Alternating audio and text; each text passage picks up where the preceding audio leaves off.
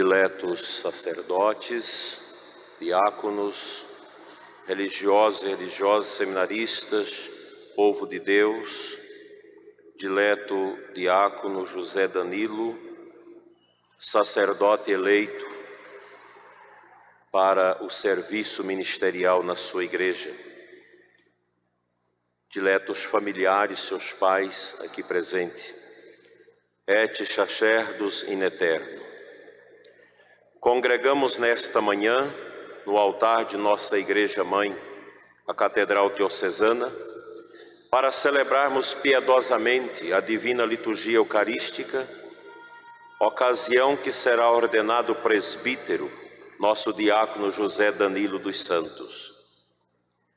A ordenação de um sacerdote é algo grandioso, que sobressalta aos nossos olhos, pois o sacerdote é alguém que ostenta em si algo invisível, misterioso e sobrenatural, que constitui-se na sua configuração a Cristo, nosso Senhor.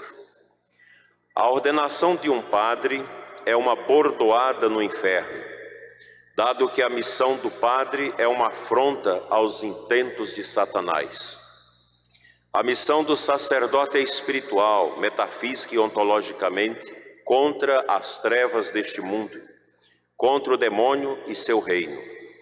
Por isso, o padre é tentado dioturnamente a cair sob o império dos sentidos. O sacerdote é chamado para este combate espiritual, cada vez mais acentuado em nosso tempo tão ofuscado e obnubilado pelas maldades do relativismo, do hedonismo e das ideologias materialistas. O padre de fé que abraça o ministério com um olhar para além das sombras que envolve este mundo, realiza a vontade de Deus e se torna Cristo para os homens e esperança para esta sociedade adoecida por ter abandonado a Deus e ao seu Cristo. Portanto, o sacerdote precisa ser sadio no seu ser sacerdotal. A infelicidade de um padre começa a partir da sua vida dúbia e ausente da piedade e amor ao reino e às almas. A grandeza da missão sacerdotal, sem nenhuma equivalência nesse mundo, nos assusta, pois é puro amor. É um véu de grandeza sobrenatural que nos impacta e desconcerta. Quando o profeta Jeremias foi chamado por Deus, como ouvimos na primeira leitura de hoje, teve esta mesma sensação: susto, medo, sentimento de impotência e insignificância. Ah, Senhor, eu não sei falar, sou muito novo. Mas o próprio Deus o acalenta, como a todos nós, fazendo-nos conscientes que devemos mediar sua força amorosa no coração deste mundo através da Santa Igreja o sacerdócio, o sacerdote é tido como embaixador de Deus neste mundo, onde cuida das coisas de Deus e do céu. Em nosso tempo, mais do que nunca, o mundo necessita do sacerdote. O povo busca o sacerdote como a única alça de cipó nesse grande lago do vazio de incertezas, onde pode se agarrar e buscar a segurança para não se afogar. Assusta-nos saber que, como padres, temos que ser maiores do que nós mesmos para apontar o caminho para nossa gente, sair deste atoleiro no qual a humanidade está presa. Somos maiores do que nós mesmos pela assistência da graça divina que nos fortalece e nos unge com palavras inesperadas e amáveis, carregadas de esperança. Por nós mesmos não somos nada mas com o auxílio da graça podemos ir além do que conhecemos, pois Cristo age na vida do sacerdote que age nele por ele. Mesmo sendo conscientes que humanamente somos vasos frágeis de argila, sabemos que ostentamos em nós as preciosidades do bom odor de Cristo. No Santo Evangelho, Jesus nos consola e nos faz ver que fomos escolhidos por Ele, não para estarmos fora do mundo, mas para fecundar este mundo com a luz da verdade e do real sentido para a vida. O Padre é configurado a Cristo e age nele por ele, através do ministério indelével, jamais compreendido na sua total expressão e profundidade. Mesmo revestido de tão forte couraça, o Padre é um homem de carne e osso, que necessita da oração, apoio, cuidado e zelo para superar a si mesmo, rezar bem com as pessoas, apoiá-las necessariamente, cuidar das inúmeras ovelhas carentes de amor e da luz divina, bem como zelar das crianças e dos adolescentes no seu crescimento na fé, sem perder a pureza, bem como dos jovens, para não se escorregarem na lama da malícia. O apóstolo Paulo, na Epístola aos Efésios, proclamada recentemente nesta liturgia, nos incita a viver no interior da igreja, com toda a humildade e mansidão, suportai-vos uns aos outros, com paciência no amor. Aplicai-vos a guardar a unidade do Espírito pelo vínculo da paz. Há um só corpo e um só Espírito, como também é uma só a esperança a qual fostes chamados um belo caminho para a vida de todos nós, sacerdotes, religiosos, seminaristas e fiéis. Como Santa Teresinha, devemos dizer sempre: no coração da igreja, minha mãe, descobri minha vocação, serei o amor. A prática do amor sem medida, da parte de todos, sobre a maneira dos sacerdotes, faz a igreja crescer e fecundar este mundo com o sal, a luz, a verdade e a necessária volta a Deus. Esse amor em plenitude no coração do Padre o faz sempre integrado com Deus, consigo, com seus irmãos sacerdotes, no presbitério e com seu povo. Essa comunhão oblativa e sem medida dará o real sentido e a cura permanente do coração do sacerdote, impedindo-o de desviar-se do caminho e até mesmo destruir a sua própria vida.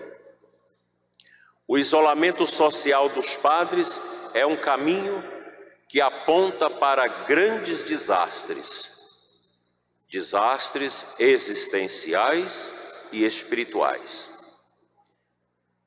Caro diácono José Danilo, em poucos minutos, neo-sacerdote, nunca se feche no seu mundo pessoal e jamais se isole dos seus irmãos sacerdotes, do seu bispo, dos religiosos, dos seminaristas e da comunidade do povo de Deus. Tenha sempre presente que nossa santificação em Deus passa pela experiência de sermos, no caminho do reino, um só coração e uma só alma. Um padre feliz e integrado no seu ministério, a exemplo de Cristo, em profunda castidade, pobreza e obediência, tornar-se-á um grande atrativo para tantos jovens que desejam seguir a Cristo e precisa de um exemplo de padre integrado e probo na sua caminhada paroquial com seu povo, como doador de si e dos dons de Cristo.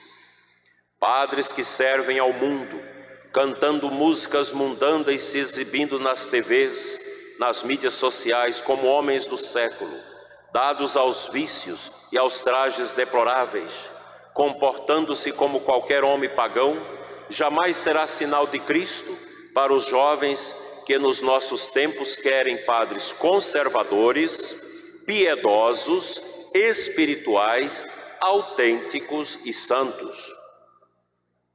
As coisas do mundo nunca devem encontrar lugar de satisfação no coração de um padre que pensa no céu, na salvação do seu povo e no dia do seu juízo particular.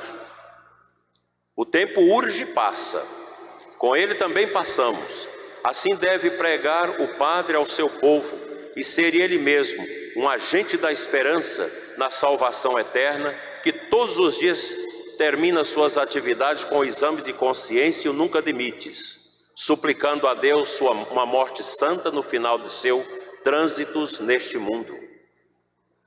como um pobre bispo cheio de limitações e pecados, apresento ao novo sacerdote, aos diáconos, aos sacerdotes, aos religiosos seminaristas, bem como a todo o povo de Deus, uma inquietação.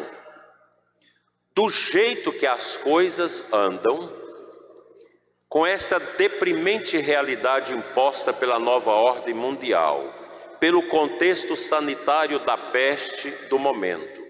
Como estará a nossa igreja diocesana daqui a 30 anos? O que fazer com a falta de vocações para o sacerdócio que começa a crescer entre nós? Segundo o Papa Emérito Bento XVI, em resumo, os padres devem viver bem o seu sacerdócio, convidar para a oração segura de intercessão, suplicando a Deus pelas vocações. E por último, termos coragem de falarmos sobre a vocação com os jovens e criarmos ambientes valorosos para a vivência da fé, onde sobressai a beleza da fé, nos quais sobressai também os modelos de vida que suscitam o desejo de servir no ministério sacerdotal. Contudo, em relação a toda esta situação que vivemos, devemos pensar numa igreja pequena e forte, numa igreja cujas ligaduras interiores, internas, sejam realmente fortalecidas pela glória de Deus e não pelas glórias deste mundo e pelas nossas glórias humanas. Somente Cristo é nossa resposta.